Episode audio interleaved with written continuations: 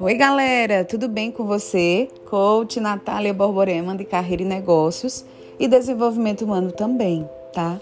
Toda quarta-feira nós temos esse encontro maravilhoso e extraordinário para que eu possa estar tá dividindo com vocês um pouco da, da minha experiência ou, ou das minhas experiências, um pouco do meu legado de vida e tudo que eu já vivi até hoje.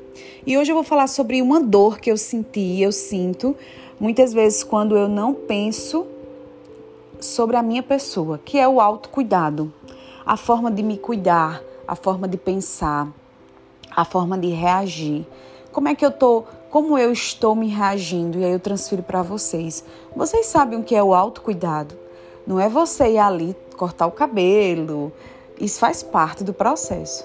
É você trocar de roupa, se vestir muito bem, estar tá em um salão, comer coisas boas, enfim. Todos esses adereços que eu falei agora, isso tudo é um processo.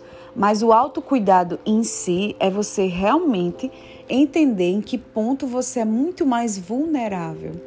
E o que você pode fazer que isso possa transformar você, é como se você fosse uma flor e tivesse, e tivesse desabrochando e ao mesmo tempo você tivesse apenas desabrochando para algo, seja para receber a luz, seja para exalar uma, um, um cheiro.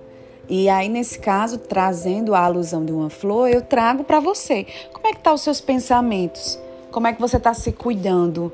Você está tendo relações mais tóxicas, seja no trabalho, seja em casa? Você está se isolando? Você está se cuidando? Você está se olhando no espelho? Muito tempo eu passei, gente, muitos anos, sem ter esse, esse pensamento de, de viver de ser recíproca comigo mesma.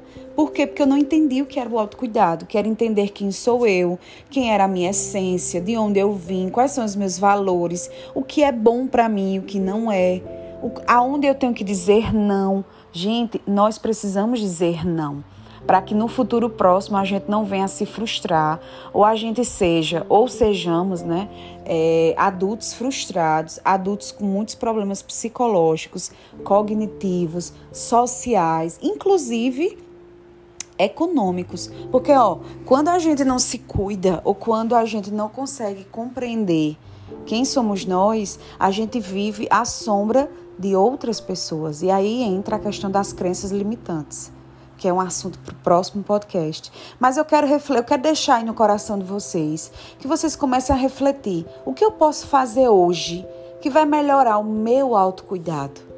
É dos meus pensamentos? É pensar mais positivamente? É construir uma relação mais, mais sólida? É falar a verdade para alguém? É elogiar alguém? É dizer àquela pessoa que aquela pessoa pare de fazer tal coisa? Então hoje eu quero que vocês reflitam, espero que tenha ajudado vocês. Transmita esse podcast para todas as pessoas. Um abraço com muito carinho.